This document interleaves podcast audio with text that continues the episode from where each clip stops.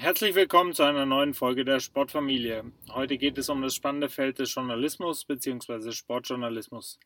Die langjährige Redakteurin des Bayerischen Rundfunks und Moderatorin des beliebten BR Fitnessmagazins Ulrike Nicola gibt euch im Rahmen eines kurzen QA-Formats Antworten zu Fragen über die Ausbildung und die tägliche Arbeit eines Sportjournalisten. Viel Spaß beim Zuhören!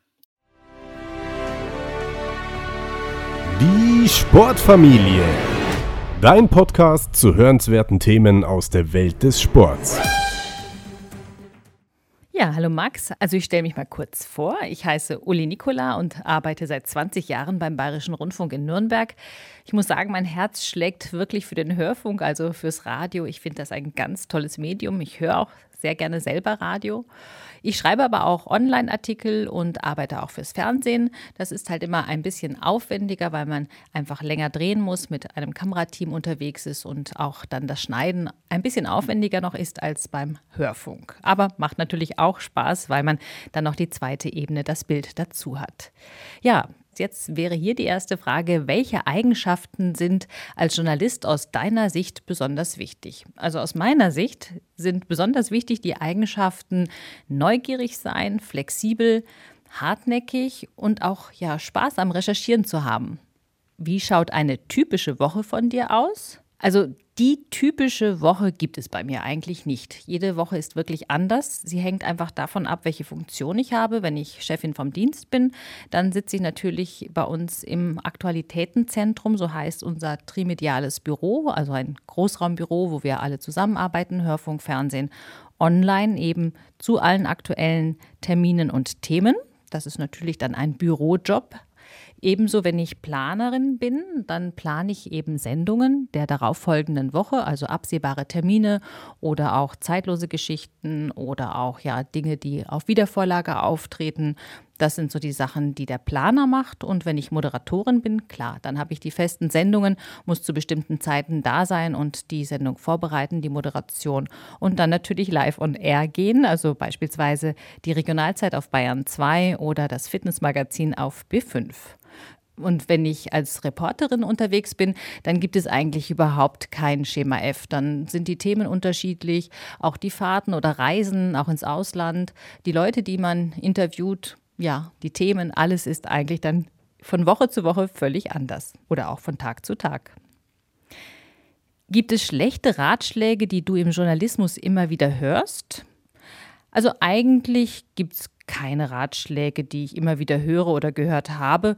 Und ich finde auch ganz grundsätzlich, dass man mit Ratschlägen sehr sparsam umgehen sollte. Denn es heißt ja auch oft, Ratschläge sind Schläge und ich finde, man sollte sie vor allem nicht ungefragt geben. So, großes Fragezeichen. War das jetzt ein Ratschlag von mir? Nächste Frage. Was sind deine persönlichen Tipps für den Journalistennachwuchs in Bezug auf die Ausbildung und deine eigenen Erfahrungen? Also es gibt nicht den Goldstandard für die Journalistenausbildung.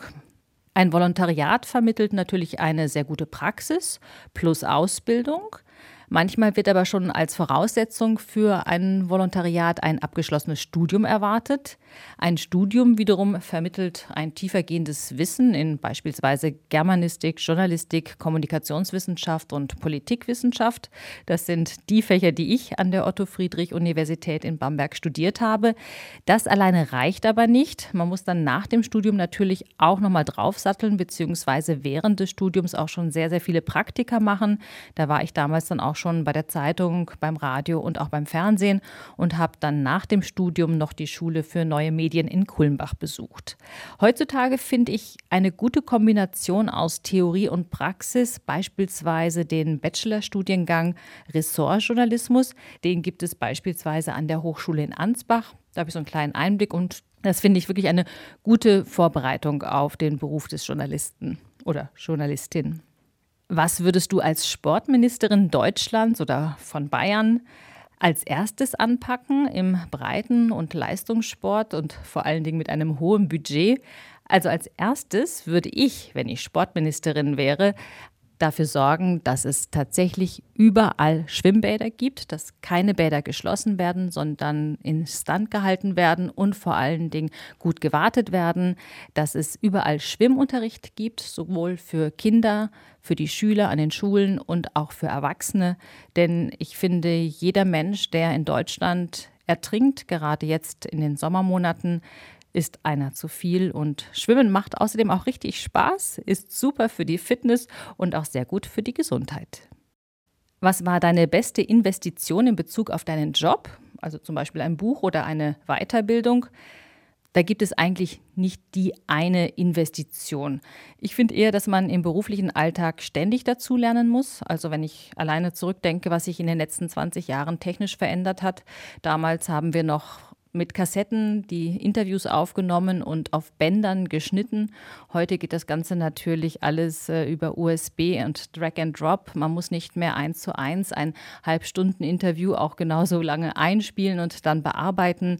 Dann natürlich die ganzen sozialen Medien, die verschiedenen Ausspielwege, die dazugekommen sind. Natürlich Facebook und Insta und Snapchat und was nicht alles noch dazukommen wird. Da muss man einfach immer auf dem Laufenden bleiben, ständig Fortbildungen machen und, wie schon gesagt, auch immer neugierig bleiben. Welchen Ratschlag würdest du dir am Anfang deiner Karriere mit dem Wissen und deiner Erfahrung von heute geben? Eigentlich gibt es da nichts. Und wie gesagt, mit diesen Ratschlägen, da halte ich mich eh lieber zurück, selbst an mich selber. An welche Reportage, an welchen Beitrag von dir selbst denkst du heute noch sehr gerne zurück? Also ich denke wirklich noch sehr gerne an die Reportage vom Eisklettern zurück. Das war ziemlich cool.